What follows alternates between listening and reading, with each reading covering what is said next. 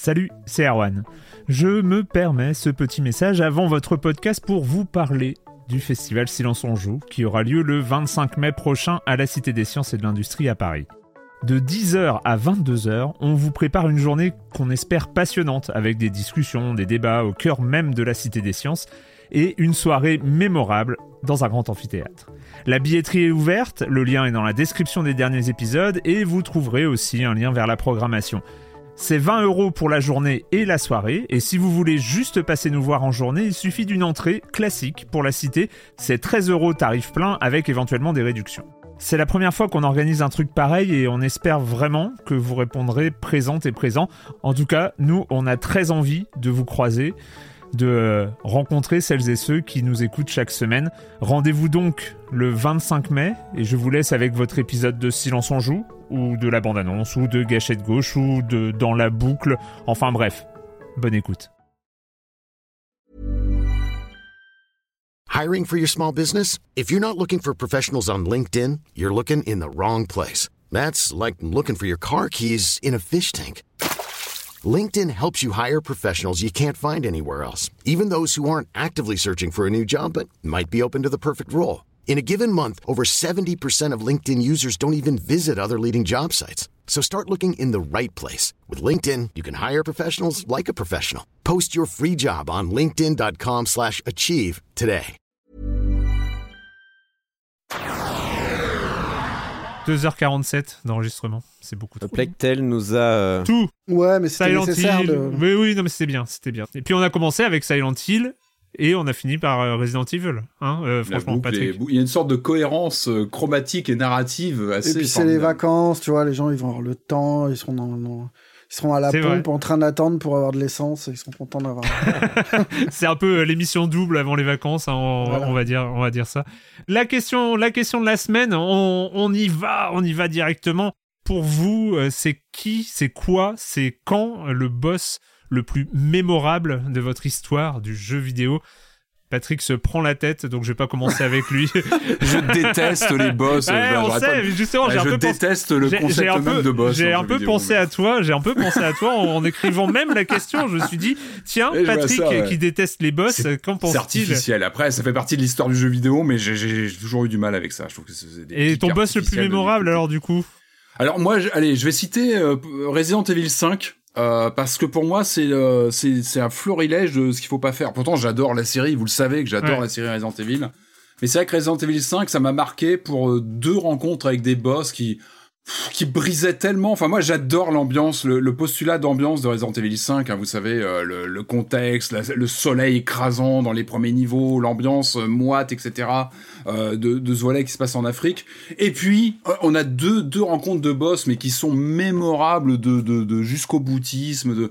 Alors, il y a la séquence du, de, de Wesker sur le volcan, qui est, qui est complètement ridicule. Et puis, je me rappelle euh, d'un boss où on, on, on fait appel à un, comment dire, un système de visée par satellite pour le, un boss gigantesque, mais qui est trop, qui est trop, c'est tout, too much, en fait. Et c'est symptomatique pour moi d'un jeu, voilà, où, où finalement le boss euh, est tellement, euh, éloigné de l'ambiance originelle du jeu que enfin c'est c'est c'est c'est- ça, ça va pas quoi ça fonctionne pas Ouais. et autant à Resident Evil 5 j'essaie souvent je le refais souvent mais il me tombe des mains dans ces moments là parce que je Ouais. trouve que tu, tu perds. Et là c'est l'exemple bah, d'un boss où la mécanique est complètement hors sol et euh, mais il y en a plein d'autres. Moi c'est le concept même de boss qui me pose euh, problème. On, en- on en parle dans l'émission cette semaine. J'ai un je trouve que c'est c'est artificiel euh, voilà c'est c'est c'est c'est vraiment un pic Le euh, concept même de boss, c'est un peu central euh, dans certains jeux. Euh, Marius, Oui, toi, euh, Marius, ton, ton boss le plus mémorable. Écoute, comme Patrick, je- c'est une vie de, de joueur passé à souffler quand tu vois arriver le boss et tu te dis, oh, fais chier. ah non ça y est C'est pénible. On y est. euh. Oui, je sais, on n'est pas des vrais gamers. On devrait, on devrait Ah, dire, bien, ah bah super, oui, on- à moi, c'est le moment de découvrir les bons patterns et de, de montrer que je sais lire un jeu. Et... Non, ça m'a toujours saoulé.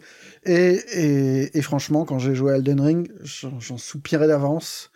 Et c'est pour ça que Marguerite, euh, Marguerite a changé ma vie. Parce que je l'ai détesté, je l'ai, Marguerite. je l'ai redétesté, et puis j'ai compris. Et puis c'est, c'est- puis j'ai appris à aimer les, les boss parce que c'est un jeu à boss, parce qu'il y en a, je sais pas combien, et que et qu'à la fin tu te dis oh chic, euh, celui-là c'est pas un clone. Marguerite, euh, Marguerite pour Marius, La Corentin. bah, c'est compliqué parce que manifestement, je suis le seul à aimer les boss ici. Mais t'as euh, le droit, donc, euh, on est tolérant. Ça hein. dépend. Ah oui. Moi, j'aime bien les boss. T'aimes bien les, les westerns, Patrick, non? Ouais, ouais, complètement. Bon, bah, un boss, c'est ça. C'est l'affrontement entre deux personnages qui se regardent dans le blanc des yeux depuis longtemps. Et puis là, ça y est, ça, ça éclate, quoi. Non, donc, des euh, fois euh, ils arrivent, tu, tu les as jamais vus et puis euh, Oui, les bons boss. Il y a, il y a le bon boss et le mauvais boss. Et le bon boss, c'est celui où on fait monter la sauce. On se dit, Ouais. ah, celui-là, quand je vais le croiser sur le champ de bataille, ça va, ça va, ça va cartonner. En plus, toi et moi, Patrick, on kiffe No More Heroes et c'est que des boss. Donc, euh, qu'est-ce que tu. Bref, c'est quand même quelque chose. Alors, moi, j'ai eu du mal parce que euh, Erwan a posé une question un peu ambiguë à la base. C'était euh, euh, le pire boss. C'est ça que t'avais écrit hein, à la base, je crois. Ouais, que j'ai changé Du coup, je- parce que. Je savais pas si c'était le boss le plus nul ou euh, genre euh, naze ou le boss euh, le plus difficile. Du coup, j'avais préparé plusieurs réponses. Mais du coup, alors le plus mémorable, ça change un petit peu la donne. Mais je pense que le boss qui m'aura le plus genre euh, choqué le moment où tu le découvres. Et je m'apprête peut-être à spoiler un moment un petit peu pivot d'Undertale. Donc si jamais vous n'avez pas Ouais. fait Undertale, coupez, euh, coupez. Si vous voulez bien sûr le faire, ou alors si, si- si- si ça vous saoule d'être spoilé, bon, euh, peut-être couper maintenant. Mais grosso modo, dans Undertale, à la fin de la première run, euh, eh bien, on tombe sur un boss qui, qui, est, qui est surnommé Photoshop Flowy. Et il s'appelle Photoshop Flowy parce que il, il, il a une gueule qui est différente de tout le reste du jeu. C'est-à-dire que le jeu est tout en pixel art. Quand Ouais. il y a les, quand il y a les, euh, quand on joue en fait, euh, quand on fait les, les combats, ils sont en noir et blanc. C'est des, des dessins assez simples. Mais Photoshop Flowy, il est fait avec des, euh, un collage d'éléments euh, réels en fait. Ce qui, ce qui crée une dissonance cognitive absolument violente. euh, surtout que le, plus rien n'a de sens dans ce qu'on est en Ouais. train de faire. Et, on, et on- en plus, le boss est immense. Il est immense. Il prend tout l'écran. Il balance plein de boulettes. Et c'est le désespoir le plus total. Tu dis, je ne battrai pas ce boss. Et en fait, évidemment, le, le boss, c'est évidemment, euh, on peut battre le boss de manière scénaristique. Mais je, je trouve que euh, Undertale réussit ses boss là pour le coup. Euh. Il y a celui-là, il y a Photoshop Flowy. Il y a Sans aussi, qui est un autre boss qui est, qui est, qui est, qui est ailleurs dans le jeu. Et petite mention honorable parce que du coup j'en ai préparé plusieurs mais je vais en parler très rapidement mais qui est devenu tellement un mème sur internet que je pouvais pas empêcher de citer le sénateur Armstrong dans Metal Gear Rising. Euh, incroyable. Tu te bats contre François Hollande sous stéroïdes. Franchement euh, que demander de plus? C'est incroyable. Et il est dur ce salaud. Il est dur en plus.